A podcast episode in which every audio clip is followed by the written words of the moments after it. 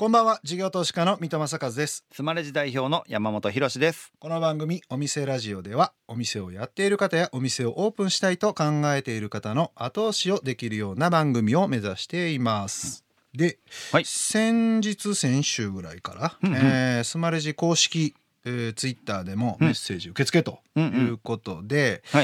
ラジオではアナウンスしてるんですけど、はい。えーもう一つどうやったらいいのっていうのは分かんないっていう声があったらしいのではいちゃんとあの山本代表取締役 CEO が説明していただけますか、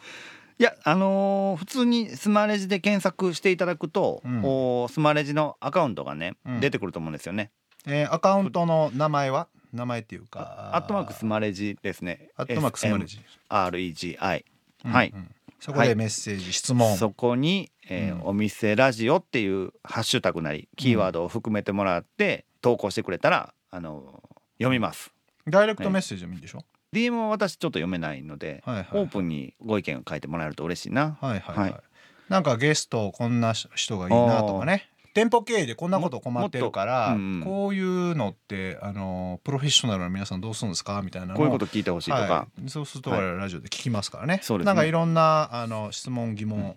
えーやってもらえればなって感じですよね。もうぜひ活用してください。はい、えーでは、お店ラジオそろそろ開店しましょう。この後加藤プレジャーグループの代表取締役兼 CEO 加藤智康さん登場ですさあお店ラジオオープンです。ゲストは先週に引き続き加藤プレジャーグループの代表取締役兼 CEO 加藤智康さんです。今週もよろしくお願いします。よろしくお願いいたします。えー、と先週はですね、えー、ツルトンタンを中心に飲食店のお話業態開発もろもろお非常に勉強させていただいたんですが今週はホテル事業主に、えー夫婦とかですね。あの沖縄なんかもいろいろと、はい。えー手掛けられているということなので、まあ、そのあたりをちょっとお伺いしたいんですけどまずはそのツルトンタンっていう飲食店はい。をされてたのに、まあ、旅館業っていうとかなり違う業態に入った感じが私なんかはしてるんですけど、まあ、どういう形でそのツルトンタンというか、まあ、飲食からそちらにこう展開されていったのかっていうその辺の経緯をちょっと教えていただけそうですね。もともと私はツルトンタンやった時のまあ22、3年の時はそのトータルプロデュースという言葉を自分で言っていて、まあこれもあの多資本の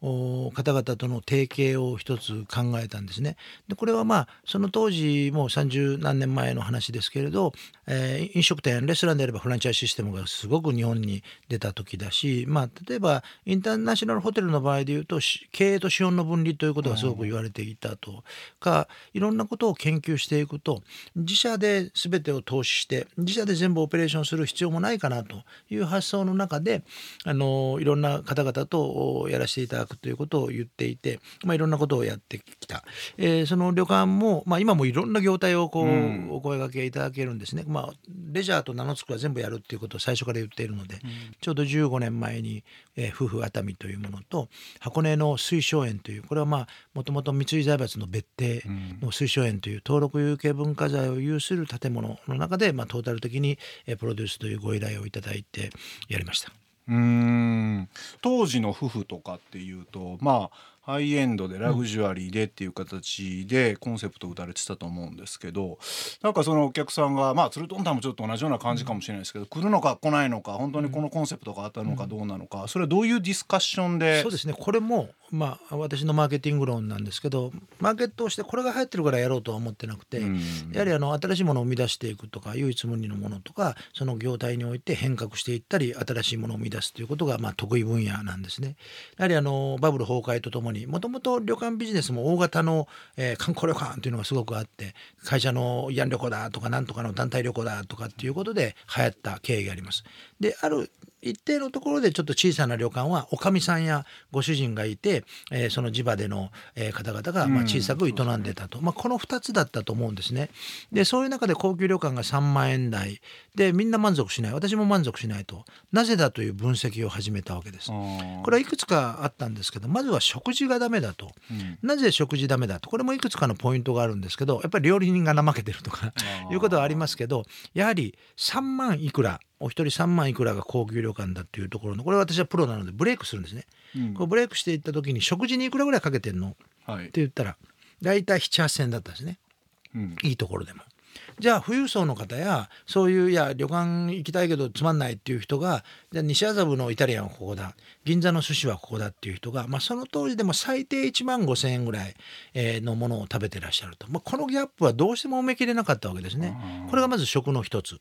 でそれともう一つはファシリティ設備とかそういったことなんですけど特に外人の、えー私の友人たちが、えー日本のスパ行きたいけれどプライバシーがないと。えーどうないの？っていうと、まあ、部屋に中井さん案内されると、まあ、それはいいんだけど朝も、えー朝食何時です？8時。じゃあ8時だったら7時半にお布団あげに参りますって俺鍵かけたつもりなのに、鍵開けて入ってきたみたいな、うん。こういうなんか日本の文化との大きな違いとか。でやっぱりベッドルームは欲しいよねとジャパニーズスタイルでもとか。あでプライバシー、うん、プライバシーの中ではやっぱりこう個室に露天風呂があったらいいよねとか、まあ、そういったところが今の富裕層の方々の要求にしっかり応えてなかったんでこれを大変革したんですね。でじゃああの単価をしっかり原価をいただこうと、うん。そしてやはりあのダメなとこずっと分析するとじゃあ海の素晴らしいリゾートでも美味しい魚を仕入れてるにもかかわらず刺身を切っちゃって冷蔵庫入れて、はいはいはいでじゃあ宴会始まります。ダーッと出して美味しくないのに決まってるわけですね。そう。クオリティを町場の割烹に負けないぐらい、日本料理に負けないぐらいの規模で最大どのぐらいできるんだっていうとやはり100名までだと。というとお二人なんで50ルームだと。はい。で私はこのスモールラグジュアリーについては50ルーム以上絶対最初から作らないと。どんなに儲かっても。ほど。そして濃いサービス。やっぱお客様に喜んでいただけるサービスをしっかりやることによって単価はもう破格でしたけれども10万円以上いただくと、その当時はなかったです。今もそれが当たり前になってきた。市場を作れたわけですけど、まあ、それをやったとさっき言ったいろんな項目をクリアしたリゾートが出来上がったっていうのは熱海と箱根なんですね。うーんなるほどなこの地のエネルギーというものは必ずその場所場所にあります。こういうものを最大限生かしていくとか私も感じていく、クリエイティブをどう高めていくかっていうこれはその場所に応じたコンセプトワークキーワード。そしてそれに応じた、えーデザインを、そしてホスピタリティ。これもオリジナルなんです。料理も全部違いますから。うん。その場所場所に応じてそのコンセプト通りの料理の開発する。すごく手間がかかりますけどそういったところでまあ熱海から出来上がり河口湖ももう最高の夫婦の2号店ですけどバーッと行ったというのは夫婦のお客さんが河口湖で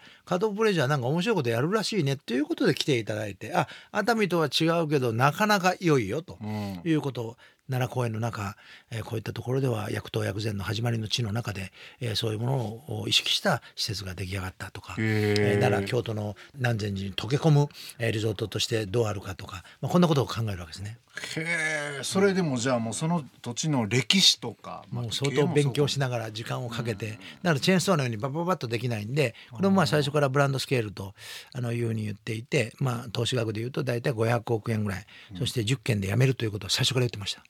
へえそれでも開発からオープンまでの期間ってまあどのくらい時間かけてやる、早いもので3年長いもので5年ですね。あ、はい。だからもうあですかの10件目がもう決まってますので最後は銀座一丁目え銀座一丁目に作るんでか？ですきます。もうこれはもう日経新聞一面にもあ書いていただきましたけどこれで私が辞める時だと思ってます。あそうか。うん。銀座のでは一丁目に作るんですね、へえなぜあえて東京のど真ん中。もともとこの10件の最終章は東京だと言っていたんですね。日本の主要観光都市にあるべきだということとやはり東京にあるべきだということがまずそれの原点です。うんじゃあ東京に何作るのかと、まあ、いうことですけどこれは日本旅館の体現です、えー夫婦らしい温泉がある。そしてオープンエアでえー空を感じれる。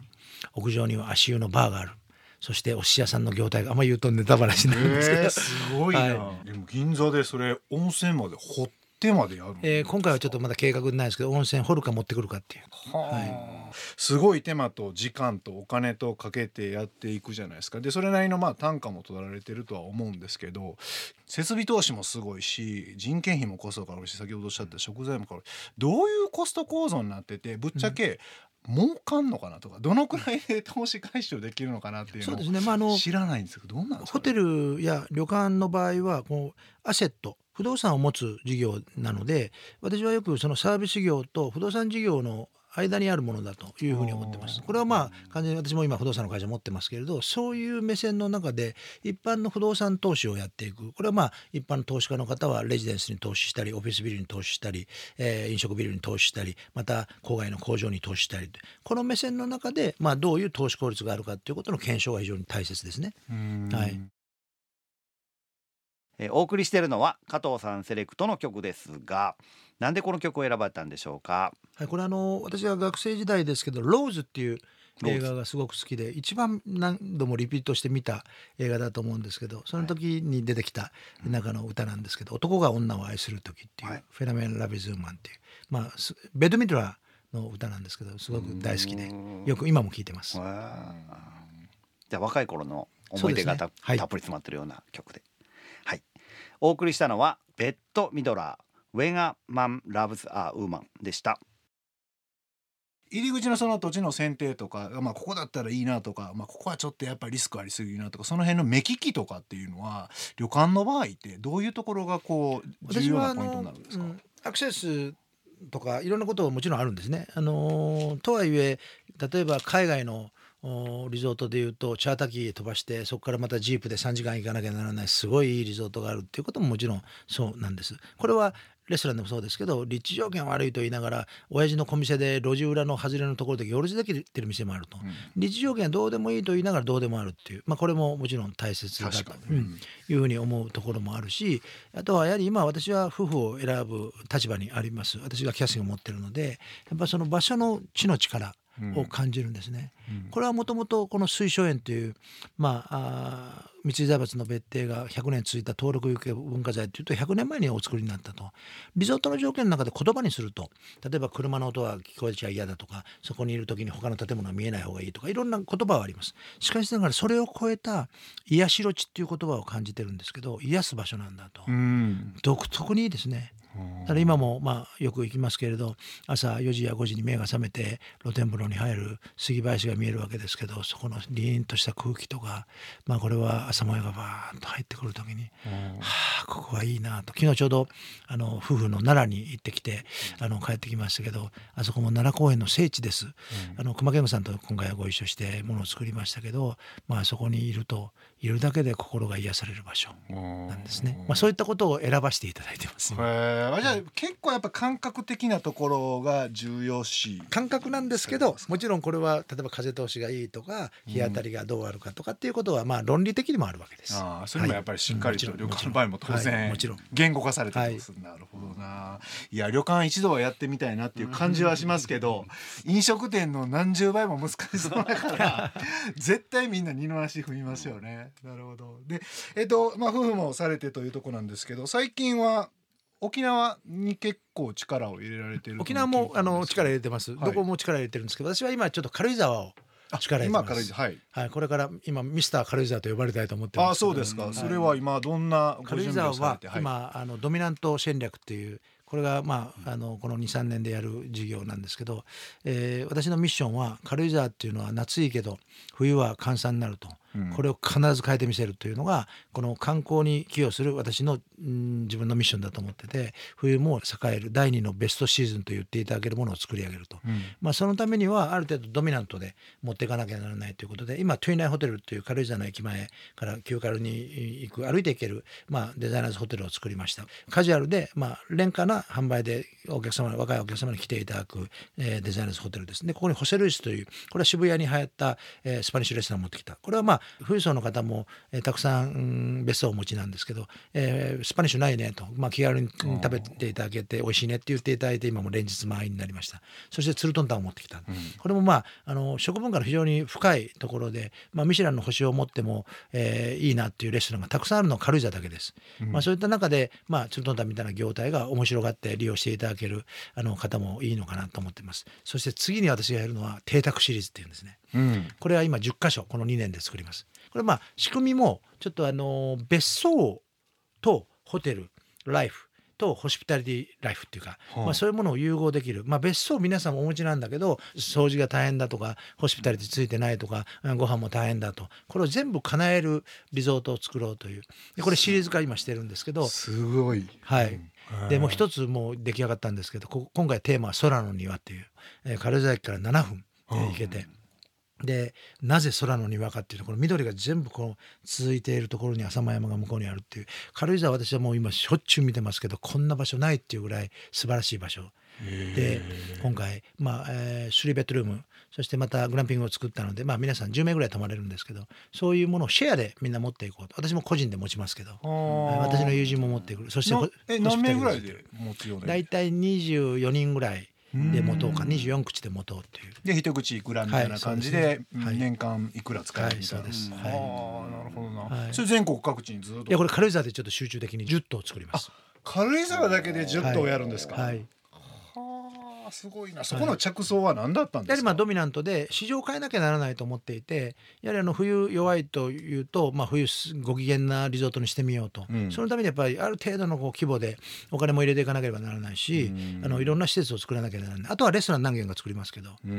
いうことでもっともっと、まあ、素晴らしい場所ですけど素晴らしい場所だけどもっと素晴らしい場所にしたいなと思ってます。それやっぱりあれですか？軽井沢には別荘が多くて使われてないところやっぱ結構多いから、ね、そことのコラボみたいな意味ですか？はい。ああなるほどな。で許可が難しいんです。あのいろんな規制があってホテルが作りにくいんです。まあそういう場所なんで守られてるんですね。このあの100年近く。あ、はい、そうか。軽井沢町結構厳しいルールっていう聞きますね、はい。はい、だから規模のいくつかそのホテルのまとまりはできないけれど、うん、けれど一つの家だったら最高の場所があるんです。はい、でそれをまあシェアでみんなで持ち合ってうちのもうあのチームは来てますので、うん、その駆け巡ってホスピタリティをご提供する、えー、でドミナント化していって、はい、まあ一つのでっかいホテルがこう緩やかに結びついてるみたいな感じになるとです、はい、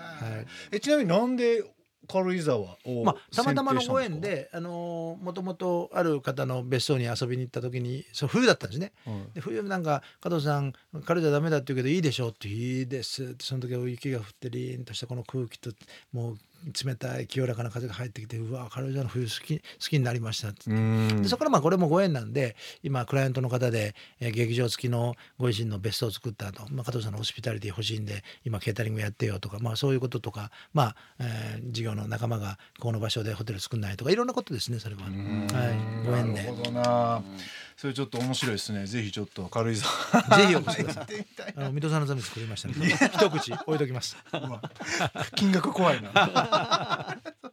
えー、いろいろお話たくさん伺ってきたんですけれども最後に一つ質問させてください、えー、加藤さんにとってお店とは？はいまあ自己表現というか私の感性を表現する場所だと思ってます、うん、感性、そうですよねだから本当にこんなんをやりたいっていう感じをそのままやってる感が一番強い感じがしますよね。ね今までゲストで来ていただいた中で一番俺はこれが欲しいんだみたいなのを作っておられる感じがすごいしましたね。ありがとうございます。なるほどな。はい、ありがとうございました。ありがとうございました。ゲストは加藤プレジャーグループの代表取締役兼 CEO 加藤智康さんでした。ありがとうございました。ありがとうございました。事業投資家の水戸正和とスマレジ代表の山本博でお送りしてきました。お店ラジオそろそろ閉店のお時間です。はい来ました来ました。まだ番組継続します。ありがとうございます、えー、今日も留守番電話が入ってます、えー、この番組ではお店の方からの PR メッセージが留守番電話という形で届きます。それでは聞いてみましょうもしもし、ザ・ブルーマスターストアハウスララポート福岡店です。当店は福岡のクラフトビールを作っているブルワリーブルーマスターが手掛けるセレクトリカーショップです。全国各地のクラフトビールや清酒、焼酎など厳選して取り扱っております。なんといっても目玉は、樽から抽出した生のビールをその場でお楽しみいただけることです。スマレジプレゼンツ九州オータムフェスティバルでもオリジナルクラフトビールが飲めます。フェスにぜひお越しください。お待ちいたしております。